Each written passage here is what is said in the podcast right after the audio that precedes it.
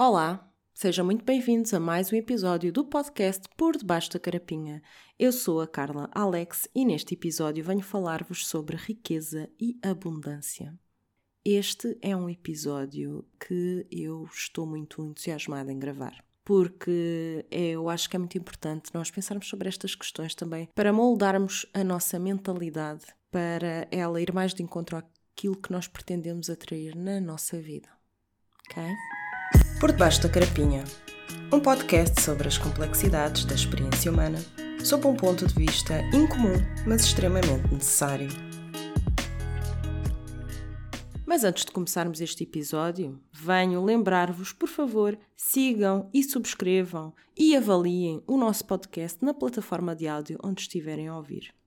Então, falando aqui do tema do nosso episódio de hoje, riqueza e abundância, quero começar por dizer que, obviamente, que cada um de nós atribui os seus próprios significados a estas palavras ou a estes rótulos, certo?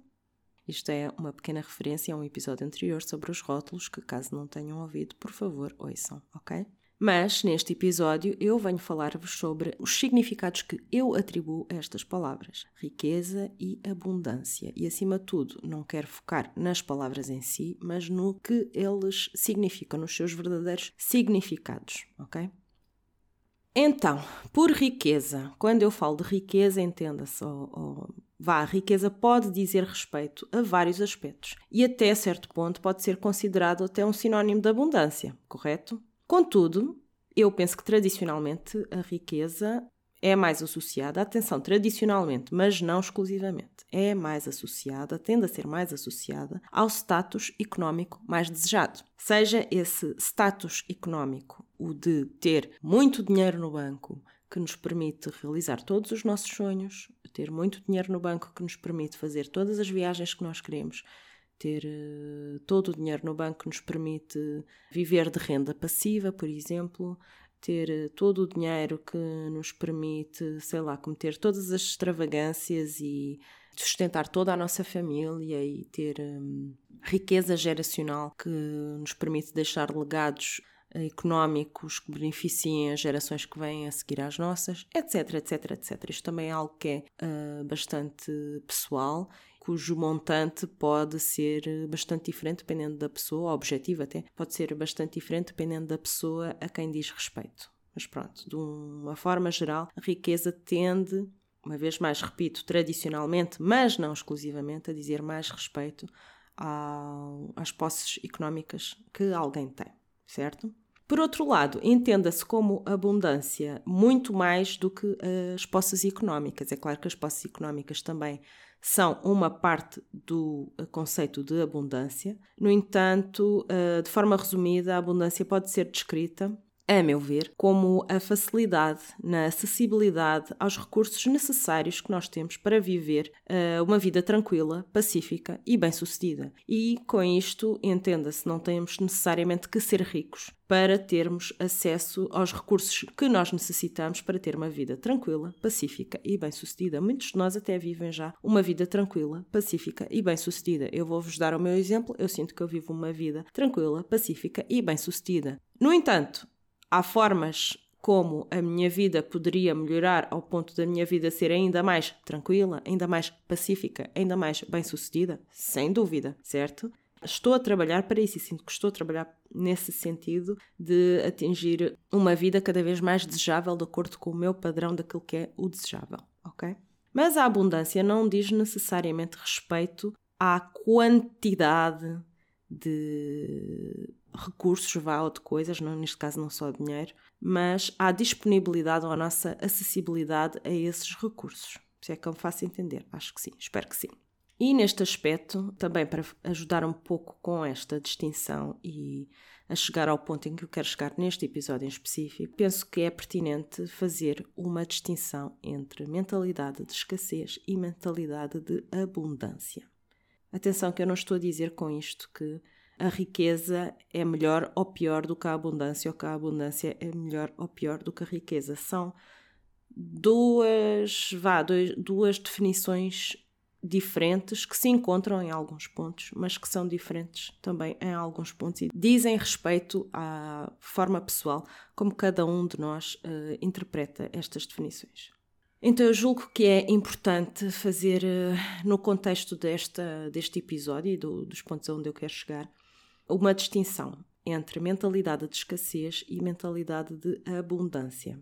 Para, a meu ver, a escassez é o antónimo, ou é a definição exatamente contrária de abundância. Quando há abundância, há uh, recursos suficientes, não é? Há muitos recursos, e a escassez significa que não há recursos suficientes. Então, a meu ver, a mentalidade de escassez radica no pressuposto que estes ditos recursos, os recursos necessários para uma vida tranquila, pacífica, bem-sucedida, entre outras coisas desejáveis, não chegam para todos é?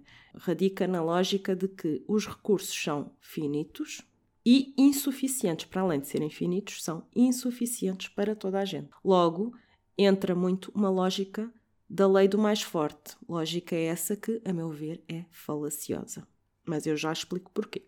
É muito frequente esta mentalidade de escassez ser acompanhada por uma necessidade de acumular recursos, não é? Uma vez que se julga que os recursos são insuficientes para todos, há essa tendência então de acumular ou de assambarcar, vá, palavra de 2020, não é? Uh, assambarcar esses recursos bem para além daqueles que nós necessitamos. E isso acontece, obviamente, em detrimento de outras pessoas. Porque, dentro da lógica de que os recursos não são suficientes para todos, se nós estamos a usar ou a consumir recursos excessivamente, menos vai sobrar para outras pessoas que, que deles necessitem também, não é? E a meu ver também, este, este tipo de mentalidade, mentalidade de escassez, gera frequentemente fragilidades internas ao nível do indivíduo e muitas vezes inconscientes. E estas fragilidades traduzem-se, entre outras, frequentemente em sentimentos de superioridade ou sentimentos de inferioridade ou ambos, ok? E estes dois temas vão ser episódios futuros, por isso fiquem atentos. Uh, gera também, sei lá, sentimentos de ansiedade, de uma ligação excessiva a coisas, uh, até muitas vezes como reflexo da percepção de autovalor da própria pessoa, ou seja, a pessoa começa a associar as coisas que tem ao valor que tem na sociedade ou ao seu sentido de valor próprio. E sendo essas coisas, um exemplo dessas coisas, o dinheiro, que é, penso que é o mais comum, talvez, mas não o único.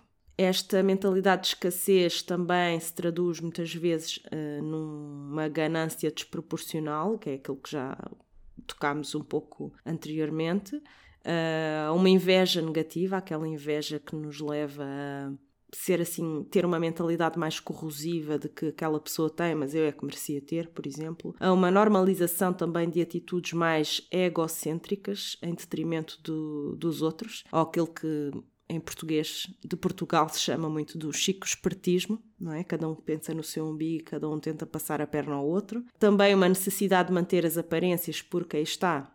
Muitas vezes esta mentalidade de escassez leva a que o nosso sentido de autovalor esteja ligado àquilo que nós temos ou aparentamos ter. Então pode haver mais uma necessidade de manter as aparências para nós nos sentirmos mais eh, valiosos socialmente, talvez. Entre vários outros sintomas que certamente vocês já estão familiarizados, não é?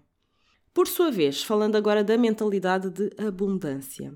Esta mentalidade de abundância, contrariamente à mentalidade de escassez, radica no pressuposto de que esses ditos recursos, os recursos necessários para termos uma vida pacífica, tranquila, bem-sucedida, entre várias outras coisas que nós queremos que a nossa vida seja, uh, radica então neste pressuposto que esses recursos são suficientes para todos, desde que distribuídos de forma justa.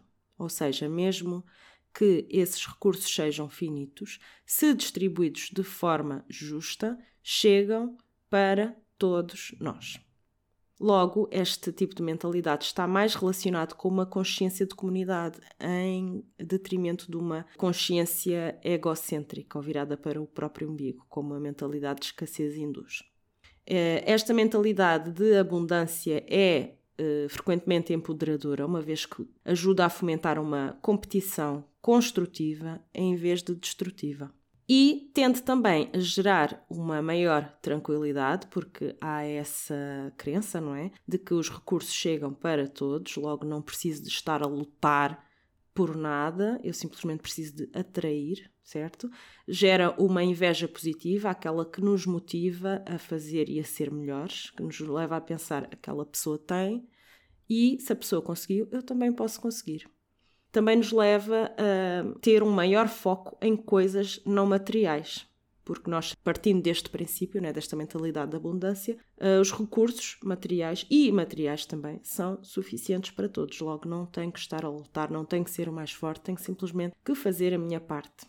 E leva, eu acho, também ao maior fluxo com a realidade como ela é. Não causa tantas resistências, por exemplo, à mudança, tantas resistências àquilo que é diferente.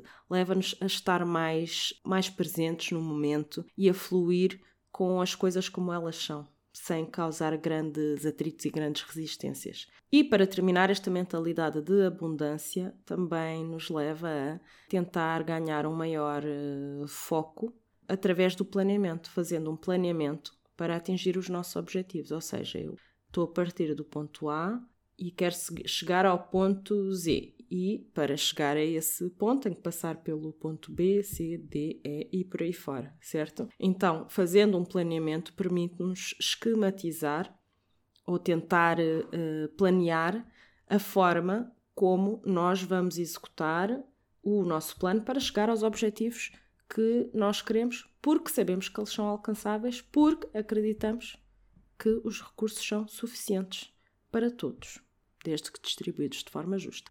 E se nós fizermos a nossa parte para os distribuir de forma justa, estamos nesta mentalidade de abundância, em que nós não temos que lutar pelas coisas, simplesmente atraímos as coisas. E isso não significa que nós não tenhamos que uh, nos esforçar para atingir os nossos objetivos. Significa sim que não, não temos de estar a competir para atingir os nossos objetivos. Só competimos connosco próprios, com os nossos objetivos. Sermos ambiciosos, baseados no nosso, focado, focado em nós próprios e não nos outros ou em detrimento dos outros, se é me faço atingir. Portanto, é importante esta perspectiva também de, e esta mentalidade de abundância ser ancorada na realidade. Há que ter consciência que os recursos não caem do céu, não é? Temos de ter vontade de alcançar os nossos objetivos e motivação ou disciplina para fazer o tal planeamento e uma execução baseada nos recursos que temos neste momento, mas sabendo que é atingível os vários passos que cada um de nós pretende para ter ou viver o tipo de vida que nós queremos. E sem as comparações, porque às vezes os pontos de partida são diferentes entre as pessoas, não é? Há pessoas que têm mais privilégios do que outras e que têm posições ou circunstâncias de vida mais privilegiadas em relação a outras, e às vezes, quando nós fazemos essas comparações, estamos a, está. Muitas vezes vem radicado, penso eu, na mentalidade de escassez, ou que se eu tivesse aquilo que a pessoa tem, eu também teria isto ou aquilo. Mas desta forma, nós estamos a limitar-nos bastante, em vez de pensarmos de que forma é que eu posso chegar a este objetivo. É tal mentalidade de abundância que eu penso que é importante fomentar em nós próprios e, consecutivamente, também nos outros à nossa volta. E especialmente aprendendo com os nossos erros e com os erros dos outros, é? os erros do passado, atuando no presente para alcançar o futuro que nós desejamos. Mas isso é uma escolha não é uma, um destino ou uma fatalidade, é uma escolha que cada um de nós faz ou não faz. E a propósito deste, deste dois, destas duas mentalidades, eu gostaria de saber, imenso de saber a vossa opinião. Qual destas mentalidades é que vocês acham que a nossa sociedade fomenta mais? E porquê? Será por acaso que a nossa sociedade fomenta mais uma ou outra mentalidade?